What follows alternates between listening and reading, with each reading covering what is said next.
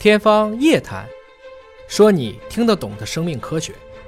欢迎您关注今天的《天方夜谭》，我是向飞，为您请到的是华大基因的 CEO 尹烨老师。尹烨老师好，哎，向飞同学好。又到了我们的互动问答环节，网友朋友们可以通过我们的节目下方留言，我们会定期搜集整理大家的问题来问尹烨老师。有一位叫素素的朋友询问说，我们使用的精盐和竹盐有什么区别？竹是竹子的竹啊，现在有一些牙膏用的是说竹盐牙膏啊，我就说这不就是盐吗？其实是这样子，生活水平高了啊。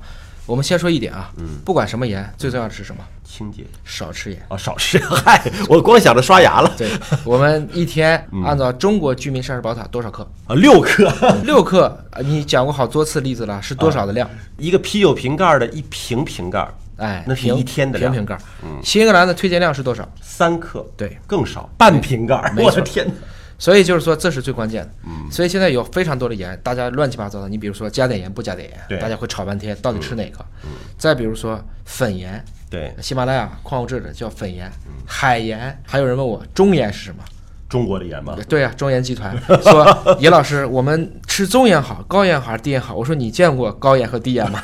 这个中是中国的意思啊啊。那什么是竹盐？竹盐大家可能会知道有一个牙膏嘛，嗯，对这个，竹子里的嗯韩国做的。其实在我来看呢，其实所有的牙膏，所有的牙膏，嗯都差不多，都是打磨的那个，因为你表面这个氟化钙啊，跟这个表面的这些小珠子之间的摩擦，嗯更重要的是刷牙的时间和刷牙的正确度，还有牙刷的选择，嗯很多的牙膏就是口味儿好，有一些给你加点清爽因子啊、亮白因子，其实都很扯，嗯都很扯，不存在刷牙就能把牙刷白的，大家不要去相信这个。嗯那么什么是竹盐？竹盐最早的发明是葛洪，嗯东汉的一个道士，对，炼丹的，鲍朴子啊，肘后救济方啊，他就炼丹的那个，对哎，他最开始就是把竹筒当中加盐加黄土，号称啊这个东西当时能治天花，现在看起来是不靠谱的。嗯，只不过他在竹子当中去烧制呢，因为竹子很耐高温，它能烧到一千多度。嗯，这种情况下，它会加入到很多的矿物质进去，这就是竹盐的由来了。其他的微量元素有一些不知道，它肯定不是盐本身的问题，就盐周边的一些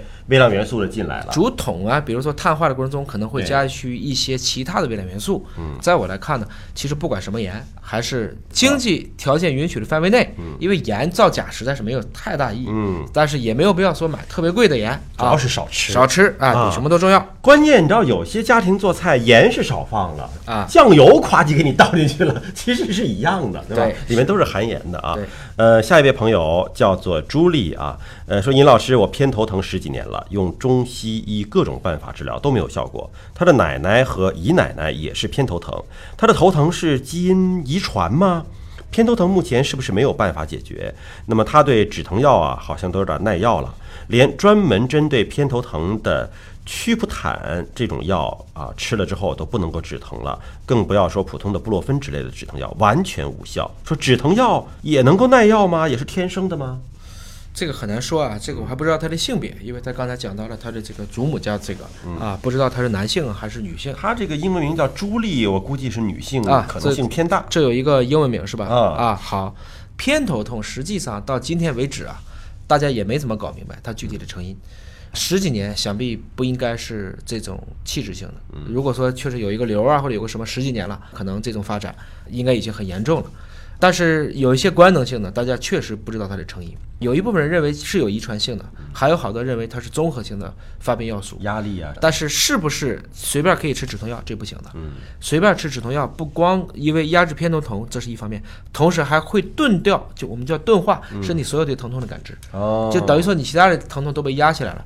我认识的很多的一些偏头痛啊，或者是有一些不明原因的，他就觉得不舒服。